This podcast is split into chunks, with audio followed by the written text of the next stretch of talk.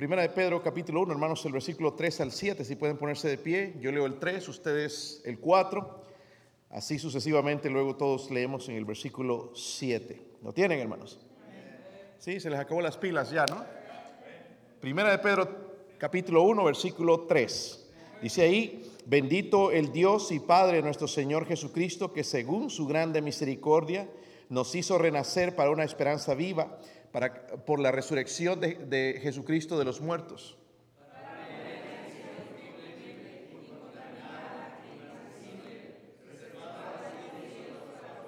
que sois guardados por el poder de Dios mediante la fe para alcanzar la salvación que está preparada para ser manifestada en el tiempo postrero.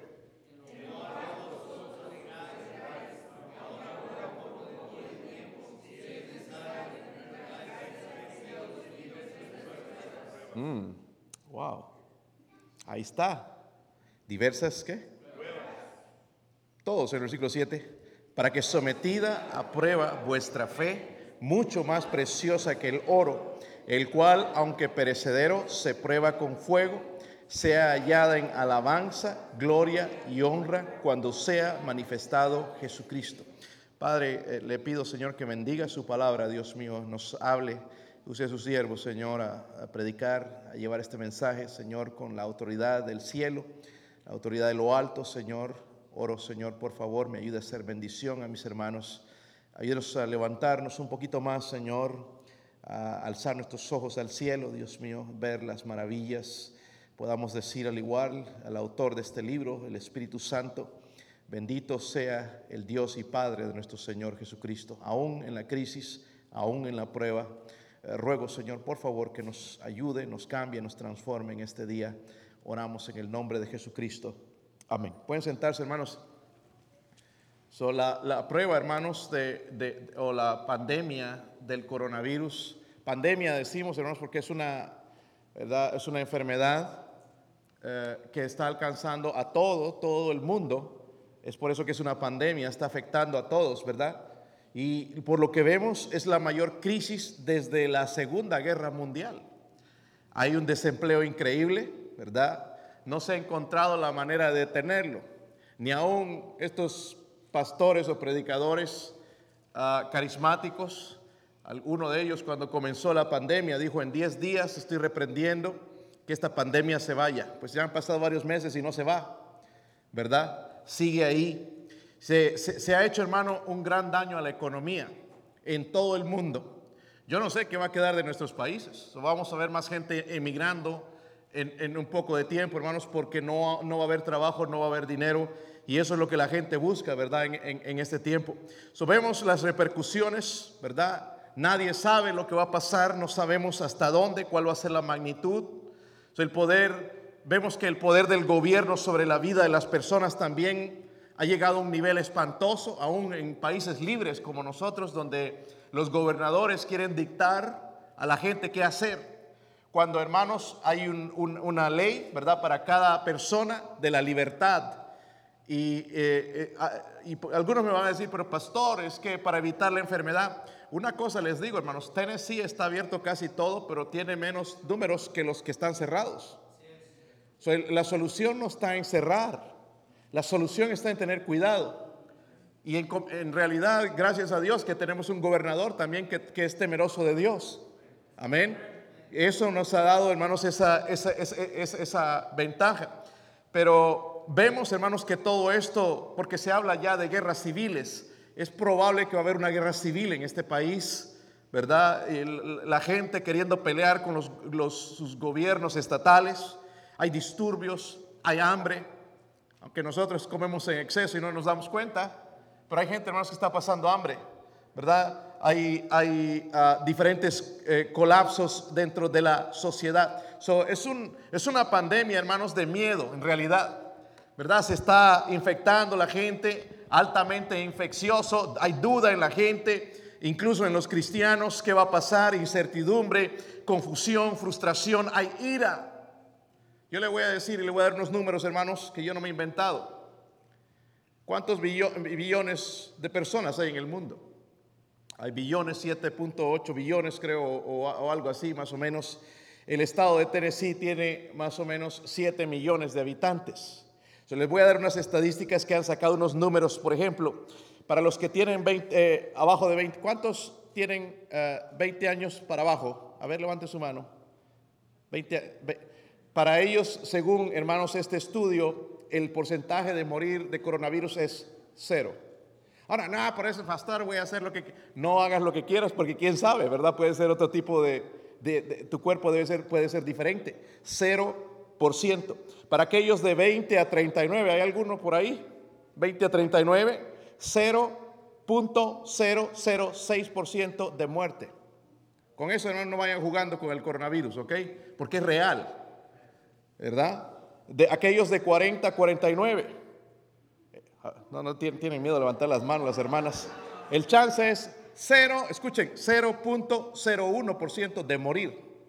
Para aquellos de 50 a 59, escuchen bien, que algunos ya estamos pisando eso. El chance es 0.1% de morir, ¿verdad? Eso no se asusta, orgulloso de sus 59. Pues de los 60 a 69, el chance es 0.5%. De aquellos de 70 a 75, el chance es 1.6%. Para aquellos de 75 a 80, el chance de morir es 4%.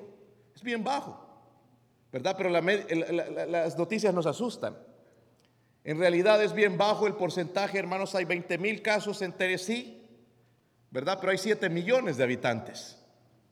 373 muertes, pero hay 7 millones de habitantes. Ahora, con esto no les estoy diciendo, hermanos, de que hagan lo que quieran, ¿verdad? De la gente de 80 a 85, el porcentaje de que pueda morir es 7.8. Incluso de 80 años han sobrevivido. Ah, hay una señora que sobrevivió de ciento y tantos años el coronavirus.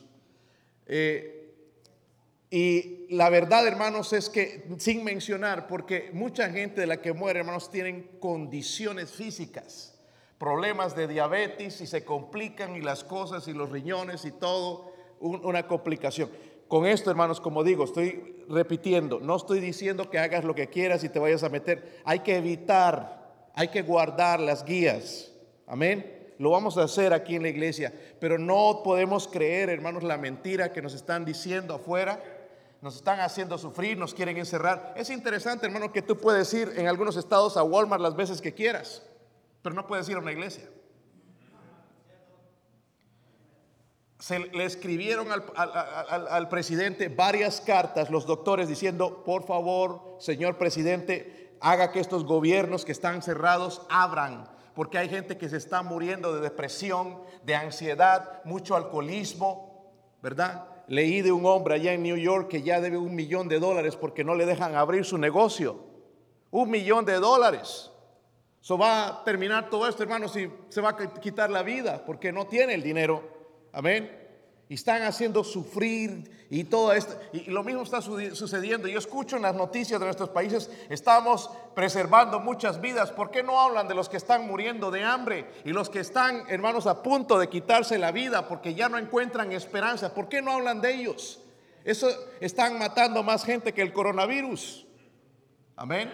Eso no es la situación. Y, y qué bueno que el presidente ya nos dijo, si viene una segunda ola, no vamos a cerrar el país. Qué bueno. Amén. Porque necesitamos movernos. Necesitamos, hermanos, alimentar nuestras familias. No podemos depender del gobierno. Amén. esto nada más para darle unos datos a ustedes, hermanos, porque lo que nos dan en las noticias realmente espanta. Y escuchas todo eso, hermanos, y te terminas frustrado. Tuve que hablar con un hombre el otro día y le estaba, yo no sabía que él hacía eso, pero indirectamente, no, es que hay gente, ¿sabes qué? Se levanta en la mañana y lo que prende es el televisor y están viendo las noticias y ahí andan por eso todos amargados y, frustrados. Y estaba diciendo yo eso y me oh, yo soy uno de ellos. y, sin querer le hablé y le dije, pues mejor abre la Biblia, empieza a buscar y las buenas noticias de Dios y se te va a quitar todo este miedo, esta frustración. ¿Por qué andan miedo, hermanos, de es cierto, tenemos que cuidarnos, ¿verdad? Pero miedo, hermanos, tú vas a la tienda y todo el mundo es sospechoso de coronavirus, ¿se han dado cuenta de eso? Gente que te conoce, rapidito se van. Nosotros quizás hacemos lo mismo también. Hay unos que tienen más cara de sospechosos que otros. Nos da miedo y estamos metidos en ese miedo y Dios, Dios, no quiere eso. Es interesante, hermanos, los hermanos aquí a los que Pedro está escribiendo estaban en persecución. Estaban en una crisis grande.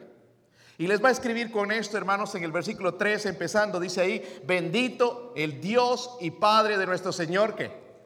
Mire, hermanos, no empieza lamentando, empieza con una doxología, empieza adorando a Dios. Amén. Luego dice ahí que según su grande misericordia nos hizo renacer para una esperanza viva por la resurrección de Jesucristo de los muertos, para una herencia incorruptible, incontaminada e inmarcesible, reservada donde? Dice en los cielos para... hermanos, Pedro se atreve a alabar a Dios aún en medio, hermanos, de la crisis. Pero va a recordar la misericordia de Dios. Él recuerda también que hay una herencia, ¿verdad? Y en el versículo 5 dice que sois, perdón, el versículo que leímos, ¿verdad? El versículo 4, para una herencia que... ¿Cuál es la herencia? En el cielo. No solamente adora a Dios, sino también nos, nos, nos recuerda, hermanos, de que tenemos una herencia. Aquí podemos quizás puras deudas, pero ya tenemos una herencia que nos está esperando. Amén, nadie nos las va a quitar. Una herencia dice incorruptible, o sea, no se va a acabar con el tiempo, no se va a destruir, ¿verdad? Si el cristiano goza de todo esto, hermanos, entonces, ¿dónde está mi corazón en todo esto? En esta crisis. Porque sí, a veces nos sentimos, hermanos, hasta como el mundo, ¿verdad? Y esta es la mejor oportunidad, hermanos, de ser luz, de mostrar esperanza, no de andar asustados. No a la gente eh, eh, grite, por favor, inmundo, inmundo, y apartados y asustados con la gente. Tenemos que tener misericordia, ¿verdad? Otra pregunta, ¿qué ha demostrado esta crisis en tu vida?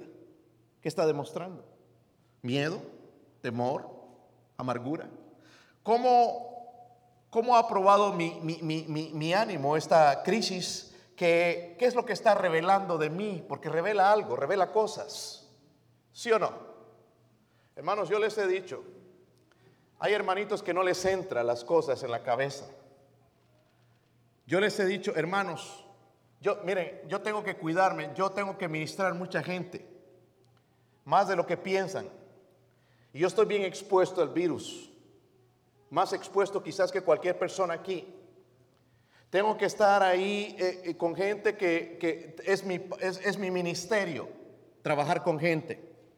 No con, con un árbol, no con, con ladrillos, pero con la gente, los cuales son portadores del coronavirus.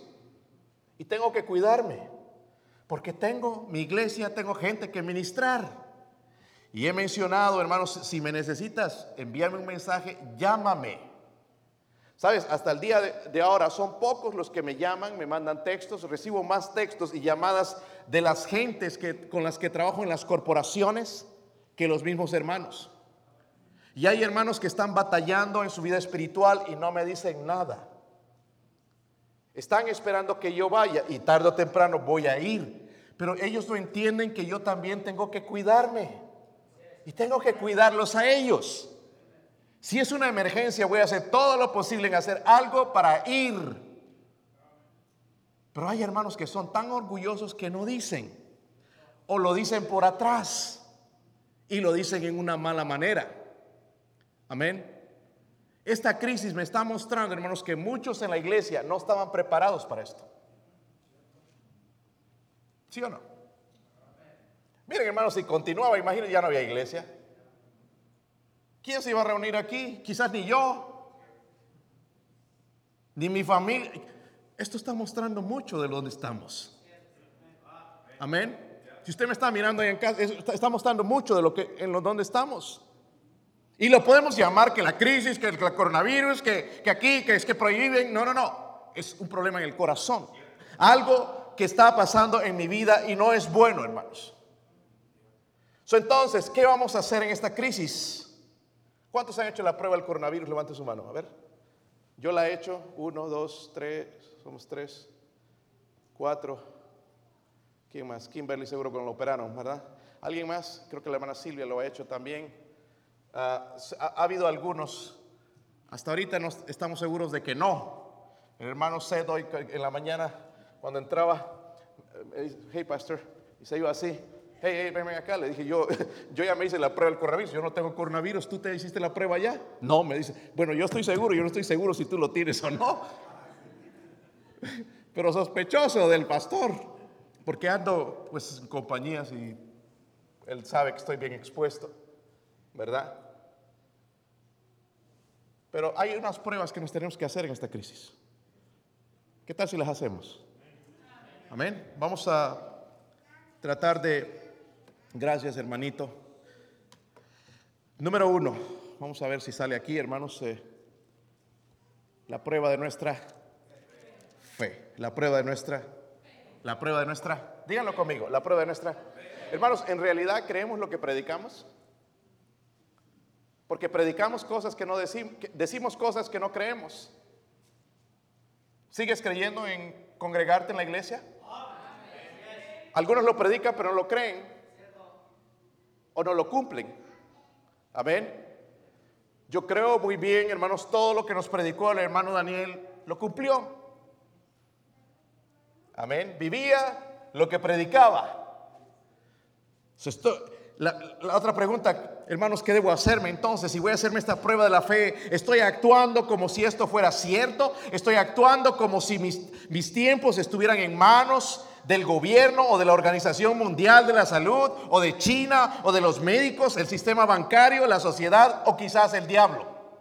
Porque eso es como está el mundo. Está en manos, hermanos, de la Organización Mundial de la Salud cuando ellos no saben nada. Amén. Los chinos allá nos mintieron con esto donde empezó y bueno, ya no los está echando la culpa, ya, ya pobres chinos. Pero allá empezó y ellos no contaron, hermanos, hasta, hasta enero cuando ya tenían medio mundo, ya habían via- viajado y habían contagiado a medio mundo. Recién empezaron a hablar. Por eso que están tan enojados aquí. Hay una guerra ahorita, eh, eh, una guerra fría se llama entre Estados Unidos y la China. ¿Se han dado cuenta? Si pudieran, hermanos, mandarse bombas, se las mandan. ¿Eh? Hay una guerra, hay eso, hermanos, por, por eso que sienten. Pero es que ellos tienen los ojos puestos en el hombre, no en Dios. So, ¿Cómo está mi fe? Yo quiero mostrarles algunos versículos. Si puede ir rápidamente a Daniel 2. Daniel 2.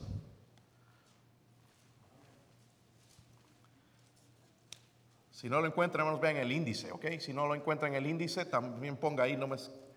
Abra en algún lugar y como si, si lo encontró para que no nos demos cuenta de que no, no sabe dónde está el libro de Daniel.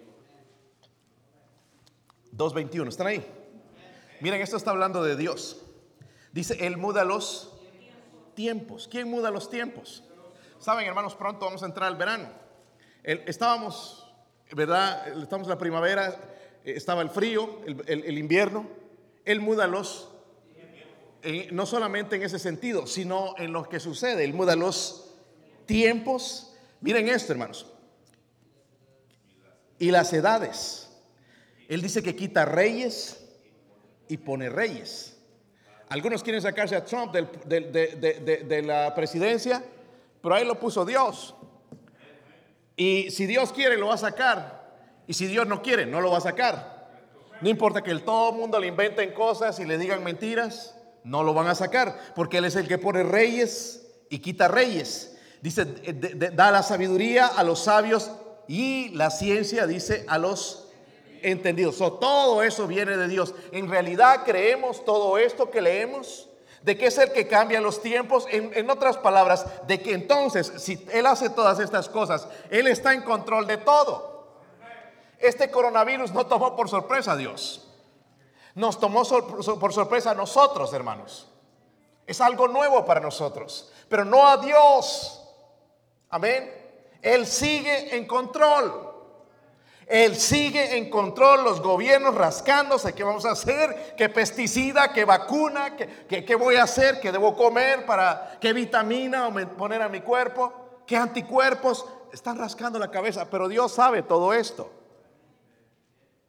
Pero algunos andamos, ¿qué tal si me pega? Si te pega, te pega. Y vamos a estar orando por ti de que no te mueras. O quizás ya es tiempo, hermano. Qué malo, pastor. Ah. Hermano, la muerte no es algo malo para el cristiano, amén. Este, eh, ¿Creemos, hermanos, lo que dice la Biblia todavía? ¿De verdad lo creemos? Si lo creemos, ¿por qué están vacíos los asientos? Amén. Pues estamos asustados, no, es que no hay que exponerse tanto, pero en el trabajo vamos y trabajamos menos de seis pies con la gente, hermanos, que no sabemos si están infectados o no, no nos importa porque nos van a dar un cheque. Pero la casa de Dios todo el mundo es sospechoso. ¿Cuál es el problema, hermanos? ¿Cuál es, cuál es el problema? ¿Dónde está mi fe? Vamos a seguir eh, llamando a esta iglesia iglesia bautista la fe o la iglesia bautista sin fe. Porque parece que eso es lo que, el rumbo que estamos yendo. Por un tiempo tuvimos una fe tremenda que Dios nos movió. Se movió en medio de nosotros. Pero últimamente, hermanos, la iglesia bautista sin fe. Vamos a tener que cambiar el logo. Y ya no poner una Biblia ahí, sino poner nuestra cabeza. Amén. O las siglas de la Organización Mundial de la Salud. Porque algunos creen más a ellos que al mismo Dios. Miren en, el Salmo 31, hermanos, Salmo 31. Y estos hombres nos enseñaron porque en las crisis, estos escribieron en crisis, no están escribiendo algo que no sabían. Mire el salmista lo que dice aquí en el Salmo 31, versículo 14.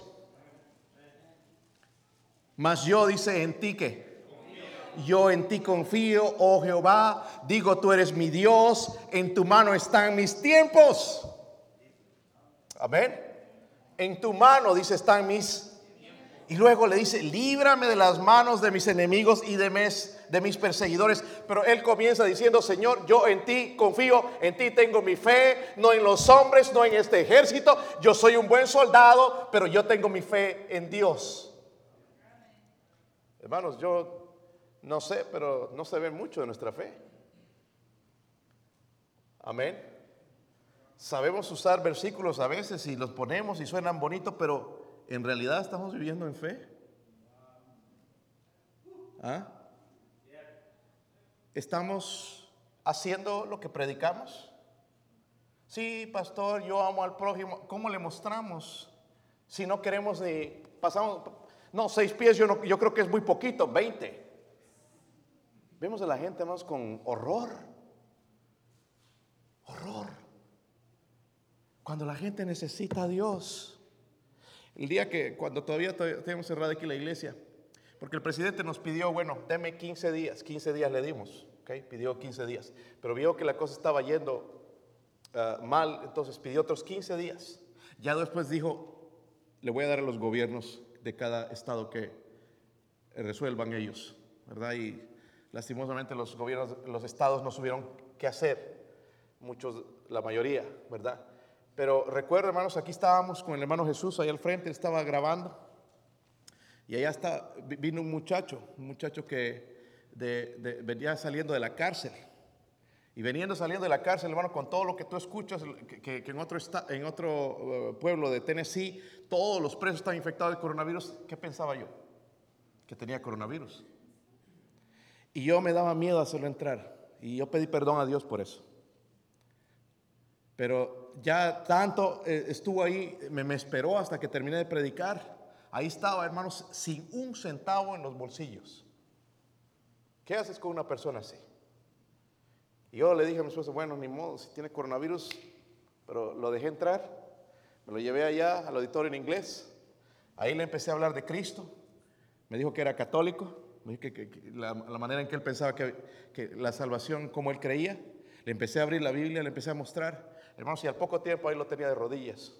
Y yo, yo me puse, hermanos, al lado de él, no importando si tenía coronavirus o no. Se quitó ese miedo. Y él fue salvo.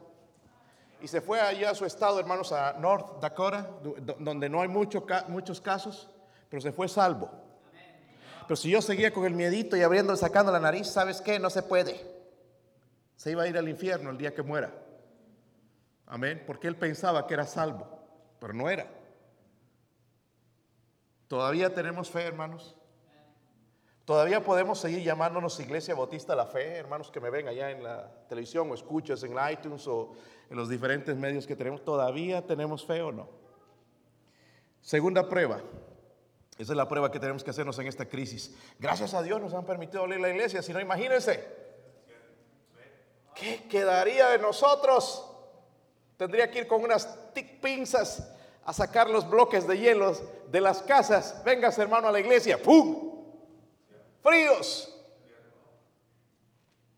Qué bendición que el Señor nos ha permitido abrir otra vez. Hay hermanos, eh, no sé si en Honduras ya han abierto o no, pero el hermano Pedro se gozaba con nosotros de que pudimos abrir y tener servicio. No sé si pueden ellos todavía, no sé hasta cuándo irán a estar así. Se van a dar cuenta que esto no se va a ir así nomás. Y cuando hermanos quiten la cuarentena, ya no va a haber ni trabajos. La gente va a ir a buscar trabajo, no hay. ¿Verdad? Ya no hay dinero. Pastor, pero no es lo más importante la salud que el dinero. ¿Necesitas el dinero o no? ¿Con qué te compras medicamentos? Si no te dejan trabajar, ¿con qué compras? Necesitamos el dinero. La gente necesita.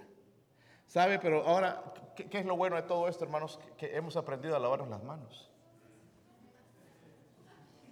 Que algunos las miramos, no, están limpias.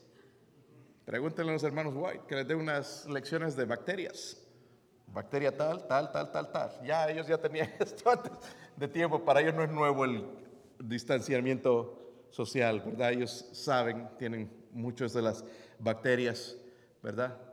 Pero ¿cómo, cómo, cómo en realidad está nuestra fe? Tenemos que hacer esa prueba durante este tiempo. Otra prueba, hermanos, es la prueba de nuestro corazón. Tengo un corazón enfocado en el lugar celestial o mi corazón está nada más entregado. Quiero que vean allá en Colosenses 3, hermanos, Colosenses 3. La prueba de nuestro corazón. ¿Dónde está nuestro corazón?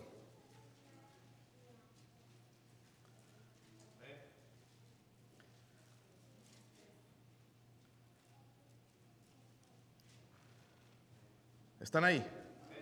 Si pues habéis resucitado con Cristo, Buscar las cosas, dice de, de arriba, donde está Cristo, sentado a la diestra de Dios. Dice, poner la mira en las cosas de arriba, no en las de la tierra, porque habéis muerto y vuestra vida está escondida en Cristo, en Dios. Cuando Cristo nuestra vida se manifieste, entonces vosotros también seréis manifestados con Él, dice, en gloria. Una de las cosas que nos dice que pongamos la mira en las cosas de arriba, en las cosas celestiales tenemos que hacer la prueba del corazón. ¿En realidad mi corazón está enfocado en el cielo o está enfocado en el mundo?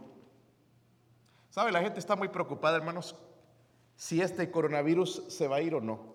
La respuesta, hermanos, es que, y ya, ya lo han dicho los científicos, que son más o menos honestos, no va a poder ser erradicado. Esa es la respuesta de ellos. No va a poder ser erradicado, o sea, no lo van a poder quitar. Ay, pastor, entonces, ¿qué va a pasar? ¿Hay esperanza o no? ¿Sabe qué va a pasar, hermano? Nuestro cuerpo, el cual diseñó Dios, va a aprender a vivir con esa enfermedad. Lo mismo que el flu, las gripes. Antes mataban gente. Amén. El flu sigue matando gente. Eso que va a suceder en nuestro cuerpo, va a crear anticuerpos y lo va a aceptar. Y el hermano, ¿por qué no? Oh, tiene coronavirus, ya va a ser normal. Ya no va a ser, tiene coronavirus. Uh, una tremenda. Nadie se acerque, por favor. ok. Eh, ya va a ser normal, ¿verdad? Pero la vida, hermanos, para nosotros continúa mientras estamos vivos. Pero no podemos poner nuestra vida en, las cosas de este mundo. Aquí demuestra, hermanos, dónde está nuestro corazón. Y yo lo que soy como pastor, hermanos, yo entiendo mucho de la, de la situación espiritual. Somos tan egoístas. Ustedes piensan en ustedes, pero ustedes no piensan en su pastor. Su pastor se desanima también. Tengo familia. Yo, hermanos, recibo más malas noticias. Por, cada vez que viene un texto a mí, yo no lo veo, hermanos, una alabanza. Veo un, algo que sucedió, una tragedia. Esta misma semana estuve tratando con un hombre que su, suegra está a punto de morir. No sé, por eso lo vi tan feliz, creo. Estoy bromeando, hermano. Estaba tan. parece que sí la quiere a la suegra. Este, y, con, esa, con esa crisis. Y está batallando y nos está diciendo, me decía él, en su texto que ya se quiere ir con Jesús porque está sufriendo mucho. Y con esa crisis. Y recibo cosas así, pero hay hermanitos que son tan egoístas, pensando, y el pastor no me llama, y el pastor no me dice esto, y tú cuando llamas a tu pastor. ¿Ah? Hermanitos, hermanos, que chupando el dedo todavía, es lo que demuestran. Años en la iglesia y siguen siendo bebés porque su corazón no está en el cielo, está en las cosas de este mundo, está enfocado en él, diciendo y yo, y pobrecito mí, y no ve a otras personas. Su pastor ve por todo, hermanos. Por eso le digo, si tienes algo, si algo está pasando, envíame un texto, yo no soy adivino. Hermano, se desaparece, yo no sé ni qué ha pasado, hermanos. ¿Y qué pasó con el hermano? No sé, tal vez vinieron los marcianos y se los llevaron. No dicen nada, pero por atrás se quejan. Y eso me muestra dónde están sus corazones. Yo no estoy mal, hermanito. El que está mal es usted. Amén. Usted podría enviarme un texto, pastor, mire que ando desanimado, que ya voy a tirar la toalla. Venga a visitarme. Pero, no. No. Tengo que hacer, hermanos, no, varias llamadas, textos a diferentes personas durante la semana, pero hay algunas personas de que no son tan orgullosas, no, nada más se ponen a hablar por detrás. ¿Por qué no me dicen, pastor, deme una llamadita? Mire, necesito hablar con usted. Yo me voy a dar el tiempo, si no puedo en ese momento, llamarte o mandarte un texto. Si quieres que nos reunamos, vamos a hacer algo. Pero estoy orando por ustedes. Amén. So, esto, tenemos que en esta crisis ver en realidad, wow, pasó todo esto, ya me estoy dando en cuenta, entonces, ¿dónde está mi corazón? Está enfocado en mí mismo, no en Cristo, no en las cosas de Dios, sino en mí mismo. Amén. tenemos que hacer esa prueba. Si no se hizo la prueba del coronavirus, hágase la prueba de la fe. ¿Todavía hay fe ahí? O como la mayoría me dicen, voy a las, casi en todas las compañías escucho esto. Yo fui cristiano, pero perdí mi fe. ¿Cómo pierdes la fe, hermano? Yo creo que no pierdes algo que nunca tuviste. Amén. La fe no se pierde, hermanos. La fe verdadera, estoy hablando. La fe viene por el oír y el oír por la... Si una persona no lee la Biblia, ¿qué fe tiene? tenemos que hacer la prueba entonces también del corazón. Y miren, hay otra prueba, hermanos, que debemos hacer. La prueba de la ciudadanía. No, levanto, no pido que levante la mano cuántos son ciudadanos aquí, pero este, eh, vamos a suponer que sí. Es una bendición el ser ciudadano de los Estados Unidos. Amén. Hay muchos privilegios que da esta nación. Eh, uno de ellos es el tener el derecho de votar y hay otras cosas que también se pueden hacer. Pero hablando en sentido espiritual, le voy a hacer una pregunta. ¿Realmente tengo la mentalidad de un peregrino? Cuya ciudadanía está en el cielo y que simplemente está por este mundo viajando por un, por un momento en tierra extraña. ¿Tenemos esa mentalidad? ¿Verdad que no? Pensamos que aquí me voy a quedar como testigo de Jehová. Aquí me voy a quedar. Vamos a ver si te vas a quedar aquí, no te vas a quedar aquí. Un día nos morimos, hermanos. Tenemos una ciudadanía en el cielo. Si no es ciudadano de Estados Unidos, tiene una ciudadanía en el cielo. Qué mejor, ¿verdad? ¿Sí o no? Podría cantar, hermanos, realmente con mi corazón aquel cántico que tenemos, el mundo no es mi hogar, soy peregrino aquí. O lo cantamos nada más por cantar, pero estamos pensando, sí, soy, eh, el mundo no es mi hogar, pues estoy pensando en el carro nuevo, en una casa, en, el trabajo, en ganar más, en los negocios, en la familia. La pregunta, hermanos, es también, ¿he echado raíces ya en este mundo y amo más el mundo? Tal como la esposa de Lot amaba más el mundo que a Dios. Por eso cuando salieron allá de Sodoma y Gomorra, ella se dio la vuelta y se convirtió, recuerdan, en estatua de sal. Y es interesante, hermano, estaba leyendo eso ayer, que Dios le dijo a ellos que no miraran atrás, ¿se acuerdan? Pero Abraham pudo mirar allá a la ciudad de Sodoma y Gomorra y no le pasó nada. Porque la, promesa era para Lot y su esposa, para que dejaran el mundo. Porque Abraham no tenía los ojos en el mundo, tenía los ojos puestos en Dios. Amén. Él sabía de dónde venía su ciudadanía. La otra prueba, hermanos, que debemos hacer es esta. La prueba del carácter. noten en este tiempo lo que se va descubriendo de nosotros. Ese coronavirus, pues es malo, no lo queremos por aquí, pero sí está probando algunas cosas. Nuestra fe, nuestro corazón, nuestra ciudadanía y nuestro carácter. Quiero preguntarle esto. ¿Me glorió en la tribulación como Dios me dice que lo haga? Entendiendo que su propósito es bueno. Porque Él tiene un propósito bueno, ¿verdad? ¿Sí o no? Ahora su Biblia, hermanos, allá en Romanos 5, versículo 3. Podríamos decir esto, hermanos, eh, lo leemos, pasamos por ahí.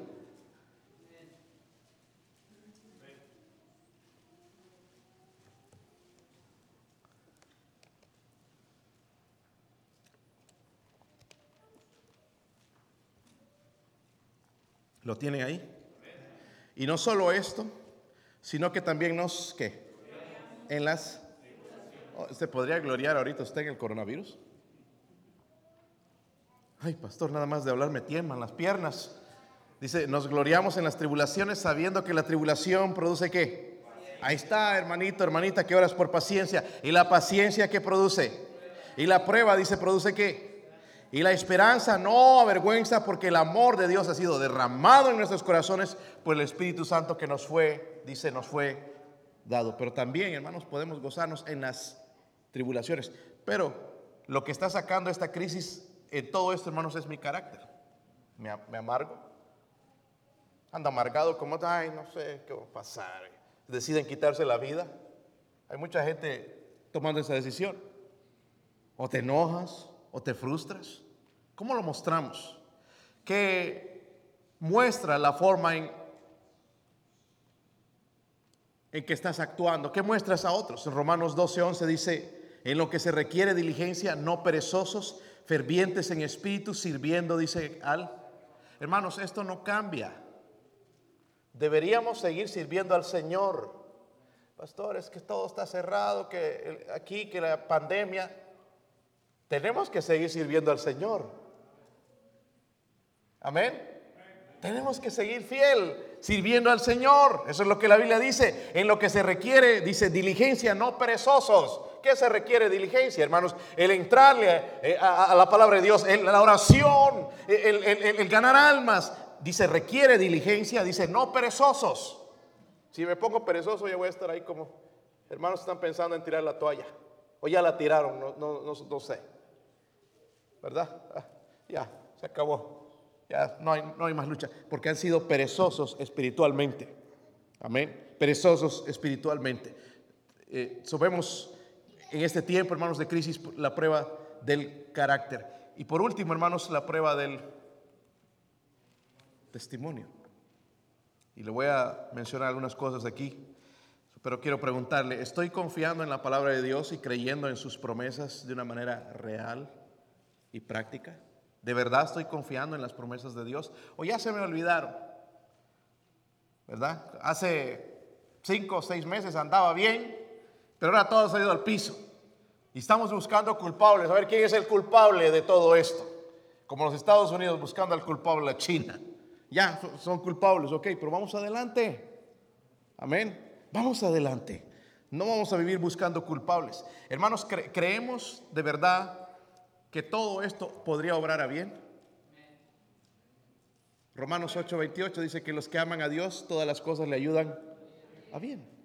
Es interesante, hermanos, ayer a esta persona que guiaba a Cristo me dijeron, es una persona dura, no quiere saber nada del Evangelio, no quiere saber nada de Dios, es duro, se, opone a su esposa, su esposa es creyente. Y, cuando yo le hablé, hermanos, yo noté al principio su, su su indiferencia a las cosas de Dios. No quería como que hablar conmigo. Pero ahí le entré, hermanos, poco a poco y entramos sin confianza. Ya le empecé a hacer preguntas, ya contestaba, porque al principio como que no quería, eh, no, y punto. Pero ya después sí, ya me empezó a hablar. Y agarramos la confianza, entonces podí presentarle el Evangelio, ¿verdad? Tiene coronavirus. Pero fíjese, de ese coronavirus, hermano, llegó a conocer a Cristo. Y le dije al final, ¿sabes qué? Eh, lo más precioso, lo que Dios quería sanar hoy, te sanó, tu alma. Vamos a orar que te, Dios te quite este coronavirus, pero lo más, lo más, lo más importante, lo que Dios permitió todo esto es para salvar tu alma. ¿Creemos eso, hermanos, todavía? Oh, no le pegó coronavirus, qué desgracia. o, cualquier otra enfermedad, qué desgracia. No, hermanos, todo esto puede obrar para bien. De verdad creo, hermanos, que todavía Jehová es mi pastor. Porque lo decimos, no nos gusta cuando dice Jehová es mi pastor, nada me faltará. Pero ahora en la crisis, ¿dónde está mi pastor? No está. No lo vemos. ¿Es Jehová tu pastor? Su prueba aquí el testimonio, ¿verdad? Muchas veces, hermanos, lo que decimos no lo hacemos. También, hermanos, como dice en Hebreos 13:5, seguimos creyendo que Dios no nos va a dejar ni nos va a abandonar. Porque eso es lo que Él va a hacer, ¿verdad? No nos va a dejar ni nos va a abandonar. ¿Es esto lo que otros ven en mí? ¿Estoy dando testimonio? ¿O estoy quejándome? Saben, hermanos, si yo entiendo a la gente inconversa, yo estoy orando y, quiero tomar un tiempo de ayunar, ah, orar por las almas que yo sé que no son salvos oro por ellos, ruego al Señor que me, dé esas almas, pero es en el tiempo de Dios. Y es interesante cuando estás con estas personas sin conversas, empiezan a hablar de una manera, hermanos, quejándose. Quejándose, número uno, o del gobierno, o de la situación, o del patrón, o de alguna persona en el trabajo, quejándose. Y es triste que nosotros como cristianos a veces caemos ahí y nos estamos quejando, nos damos cuenta, entramos en la conversación y estamos quejándonos del patrón, de la iglesia, nos estamos quejando del presidente, quejando del medio mundo, cuando nosotros no deberíamos hacer eso. Esta crisis, hermanos, demuestra en realidad dónde estamos. Si usted te pones a hablar mal de tu pastor en tu casa, tú tienes unos problemas bien serios, porque el momento que me necesites, nadie va a creer en tu casa, en, tu pastor. tú te estás echando nada más la tierra encima. O si estás hablando mal de algún hermano en la iglesia o de algún líder, tú mismo estás quedando mal. Yo no debería estar, hermanos, quejándome o confundido. Algunos van al trabajo. ¿Quién sabe qué va a pasar? Nosotros sabemos qué va a pasar, hermanos. Todo va a estar bien, ¿verdad? ¿Sí o no? Va a estar bien las cosas. ¿Verdad? ¿Nos enfermemos o no nos enfermemos? Vamos a estar bien. Pero no hay que ir con el grupo, hermanos, ahí sí, ¿qué pasará? ¿Quién sabe qué terminará todo esto? Nosotros sabemos cómo va a terminar. Va a terminar bien. Si yo no tengo que ir confundido o frustrado, ay, no, ¿sabes qué? Tuve que hacer una línea grande allá en Walmart para entrar y comprar un clavo. Este, debemos, hermanos, eh, dejar la frustración de lado. La vida es buena, hermanos. Amén. Este, el hermano que apoyamos, Robert eh, Murray, en Bolivia, le ha dado la oportunidad a la policía, hermanos, de ir y predicarles. Y está tan contento ese hermano. Y les lleva cosas y les lleva, está, no sé cómo les estará consiguiendo máscaras y las cositas básicas, les, lleva les da una bolsita con agua. Él pidió ayuda aquí en los Estados Unidos, su iglesia le, apoya mucho en esto. Y, lleva esa bolsita y le han abierto ahora. El, el coronel de la policía, que era bien duro, bien católico, le dicho, ven y comparte con nosotros algo de, la palabra de Dios. Y cada vez que hace eso me está texteando, estuve en la policía, estuve compartiendo el Evangelio. Qué bendición por eso, ¿verdad? Pero yo no lo escucho quejándose de que allá, pues allá no dejan salir, hermano, si te agarran, te llevan a la cárcel y te cobran encima una multa en el bote y una multa, hermanos, ¿y con qué dinero si no hay? Pero aquí podemos salir y a la tienda, hermanos, que tengamos una hora que hacer fila, pero vamos a entrar, vamos a sacar la carreta llena, hermanos, y vamos a llenar y otra vez aumentar unos cuantos kilos. Vivimos, hermanos, en una tierra de libertad y nos paramos quejando. Y saben, hay una, ah, nada más le dejan comprar una cosita y ahí un, un poquito de carne. ¿Y cuánto más quieres, hermanos? Te están ayudando más bien. Antes comías demasiado. Están racionando la comida, pastor, ya no hay carne. Ah, es que nos vamos a morir por eso, hermanos. Algunos están quejando con la gente del mundo de eso. Dejemos eso, hermanos, para el inconverso. Y, y en realidad nuestro testimonio muestra que creemos en Cristo. También actuando como los que no son salvos a nuestro alrededor. Es interesante, hermanos, toda esta crisis está sacando de nosotros lo que verdaderamente somos. Aquí vamos a buscar culpables. Yo he sido seguramente el culpable en muchos casos. Pero esta crisis está sacando lo que somos y dónde estamos. Quiero mostrarles un pasaje más y con eso terminamos. Vaya a Lucas 8.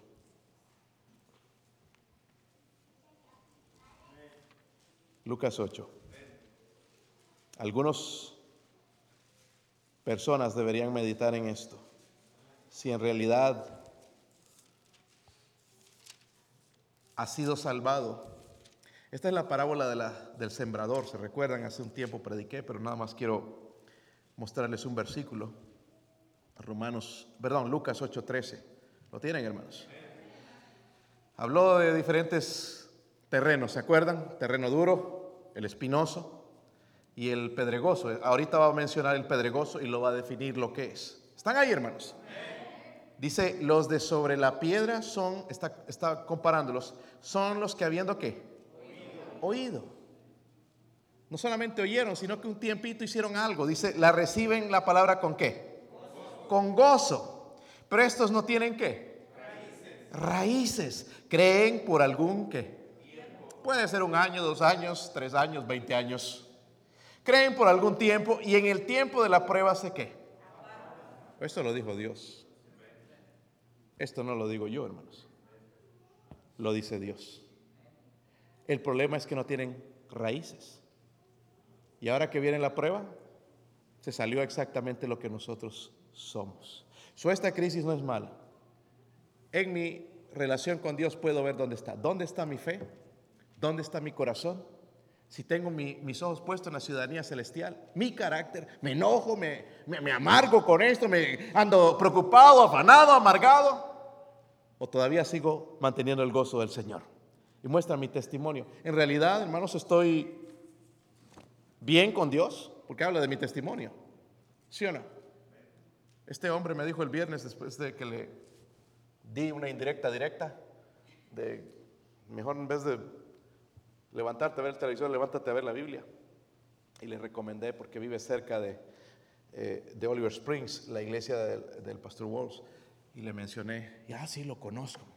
Ve ahí, ya está abierta la iglesia, ve ahí, empieza a edificar. Y saben que al final, hermano, me dio gracias. Y me dijo esto, gracias porque tú no estás viendo estas cosas con los ojos que yo lo estoy mirando. Lo estás viendo desde el punto de vista de Dios. Eso fue un testimonio para él. Y así debemos estar cada uno de nosotros, hermanos. No necesitamos ser enseñados en esto. Somos cristianos. Vamos al cielo, ¿verdad? Y volviendo a ese, a ese texto, hermanos, donde leímos, dice el, el versículo 3, bendito el Dios y Padre nuestro Señor. ¿Podríamos decir esto, hermanos, en esta crisis? Si estamos amargos y frustrados, primeramente lo que tenemos que hacer es venir al altar, pedir perdón a Dios. ¿Verdad? Pero podríamos decir, bendito el Dios y Padre nuestro Señor Jesucristo, que según su grande misericordia nos hizo renacer para una esperanza que viva el mundo no ve vida ahorita mismo, pero nosotros tenemos una esperanza que dice por la resurrección de Jesucristo de los. él, nos salvó, hermanos, y tenemos una herencia, ¿verdad? Y no perdemos la salvación. Se lo voy a demostrar. El versículo 5 dice que sois que guardados por el poder de Dios de mediante qué? No perdemos la salvación, ya la tenemos. Ya no la quitamos. Si nos portamos mal, pastor, no, somos guardados por, por el poder de por, mediante la fe. Vamos a orar, hermanos, y ojalá que ha sido de ayuda a usted en su vida en este tiempo de crisis. En vez de agüitarse, de entristecerse, de amargarse, hacer esa prueba en su corazón.